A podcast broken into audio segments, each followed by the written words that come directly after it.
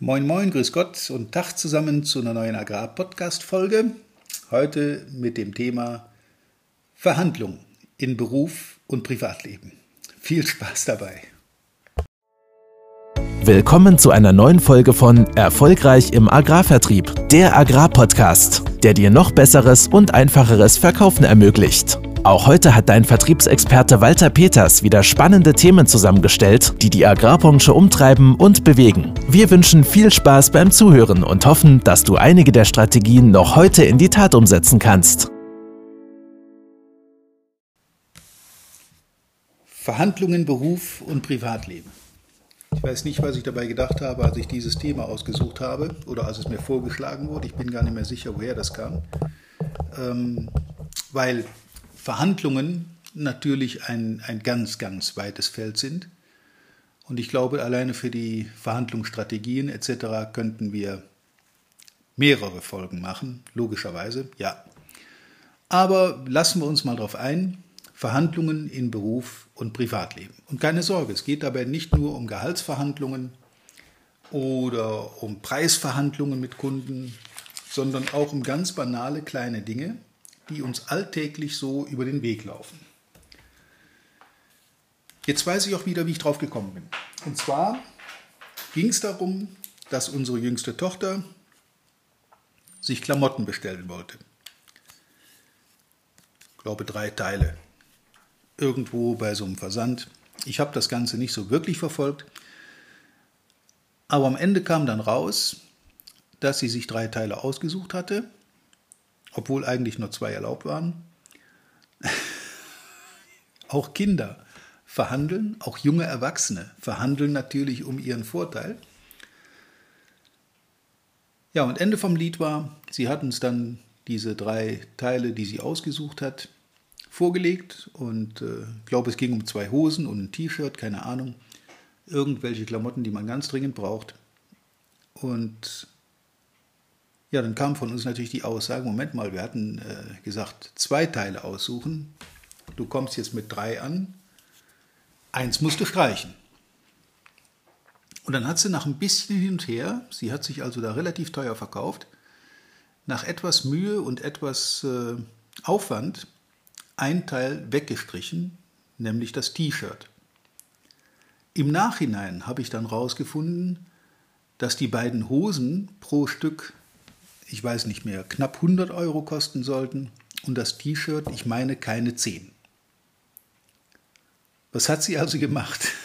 Sie hat uns einen ersten Vorschlag gemacht, wusste genau, es wird gehandelt, es wird noch äh, darüber geredet.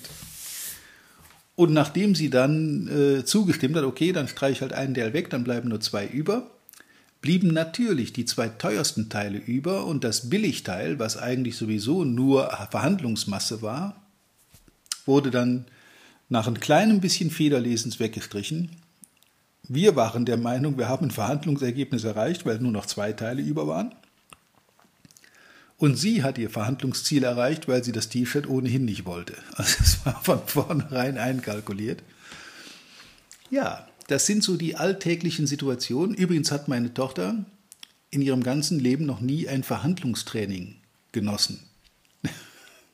Das sind die Verhandlungsstrategien, die Verhandlungstechniken, die jeder von uns mit der Muttermilch eingesogen hat. Der eine mehr, der andere weniger. Viele können das ganz gut, viele haben da auch so ein bisschen die, äh, die Gene dafür. Andere tun sich schwer damit. Ähm, offensichtlich hat sie in dem Zusammenhang ganz gute Gene geerbt. Aber okay, sei es drum. Sie hat ihr Ziel erreicht und wir auch, indem wir eben nur zwei Teile hatten. Das Problem, was ich dabei sehe, ist, dass wir alle uns oft viel zu viel Kopf machen über Verhandlungssituationen. Wenn ich abends nach Hause komme und der Hund stürmt auf mich zu, um mich zu begrüßen, dann ist das erstmal so ein Ritual. Ähm, was macht der? Was macht unsere kleine Hündin? Natürlich sagen die meisten, die, die zeigt dir ihre Liebe und die ist, äh, die freut sich, dass du kommst und so weiter. aber die hat relativ schnell begriffen, wenn ich mich da auf den Rücken schmeiße, wenn der reinkommt, dann werde ich gestreichelt, dann werde ich irgendwo äh, begrüßt, dann kümmert er sich um mich, dann bin ich erstmal Mittelpunkt. Das passiert übrigens immer, bevor irgendjemand anders der Familie begrüßt wird. Immer ist zuerst der kleine Racker dran.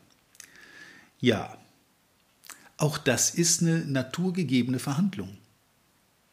Das macht das Tier nicht bewusst, aber die hat in ihren Genen verankert, wenn ich das tue, passiert das.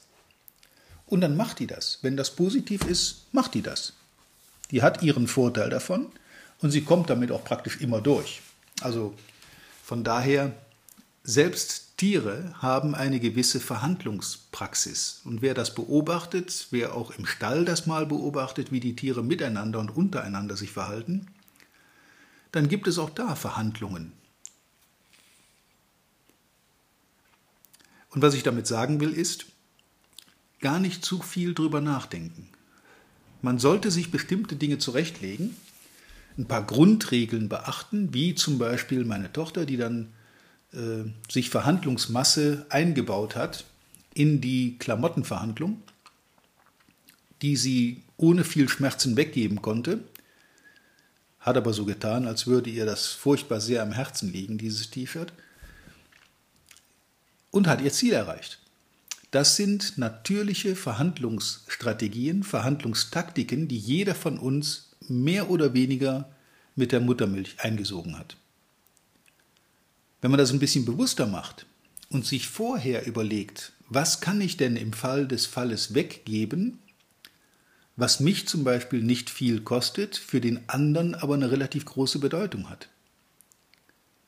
Und keine Sorge, das muss nicht immer ein Preisnachlass sein, das muss auch nicht immer ein höheres Gehalt sein, das muss auch nicht immer irgendwas sein, sondern sich vor so einer Verhandlung mal vorbereiten, die Ziele des anderen mal zu durchdenken. Wo denkst du, will der hin? Was könnte so das Ziel sein, was der mit der Verhandlung verfolgt? Äh, was hat dein Gegenüber für Verhandlungsmasse eingebaut? Und was kannst du dir selber zurechtlegen, was du im Fall der Fälle weggeben kannst? Es gibt so ein paar Grundregeln, wie zum Beispiel, die ich gerade genannt habe, etwas weggeben, was dich selbst nicht viel kostet, aber die für den anderen eine größere Bedeutung hat.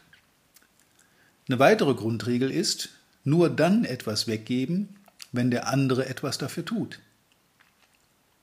Also nehmen wir das Praxisbeispiel aus Beruf. Kunde will einen Preisnachlass für eine Lieferung. Und du hast noch ein bisschen Verhandlungsmasse eingebaut, dann darfst du niemals den Fehler machen, einfach so einen gewissen Rabatt zu geben. Der Kunde muss für den Rabatt etwas tun. Eine relativ einfache Logik, denn wenn er nichts für den Rabatt tun muss, dann weiß er erstens sofort, ah, das war von vornherein eingeplant, wenn ich nicht gefragt hätte, hätte ich viel zu viel bezahlt. Und zweitens, ähm, er, er wird immer, immer, immer weiter fragen. Das wird kein Ende nehmen. Das ist eine Negativspirale in der Preisverhandlung. Wenn du aber jetzt zum Beispiel sagst, okay, wenn wir die Liefermenge verdoppeln können, dann kann ich Ihnen beim Preis noch so und so viel entgegenkommen. Dann muss der Kunde erst etwas tun, um in den Genuss von einem Rabatt zu kommen. Auch das eine zweite, relativ einfache Grundregel. Und jetzt, wo ich dabei bin, diese Podcast-Folge aufzunehmen, merke ich schon, daraus werden wir mehrere Themen machen müssen.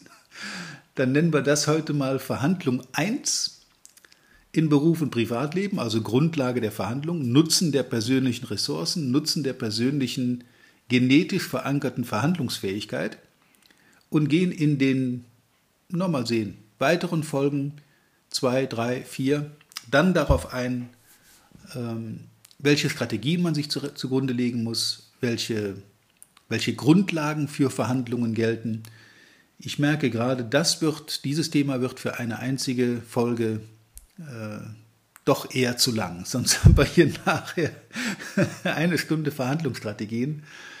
Dann legen wir heute eben nur die Grundlagen. Nutzen der natürlichen Ressourcen, der natürlichen genetischen Fähigkeiten, die wir haben, die wir uns anerzogen haben oder antrainiert haben oder die wir einfach so in uns tragen und dann darauf aufbauend in den nächsten Folgen so ein paar kleine Strategien für besondere Situationen besprechen. Ich mache mir gerade schon parallel Notizen, was wir dann in Folge 2, 3 und 4 machen können, aber das halten wir mal so fest. Wir nennen das heute Verhandlung 1 in Beruf und Privatleben. Freut euch auf die nächsten Folgen. Ich wünsche euch bis dahin schon mal mit den Grundlagen viel Erfolg, viel Spaß mit guten Verhandlungsergebnissen und natürlich wie immer reiche Ernte. Bis zum nächsten Mal.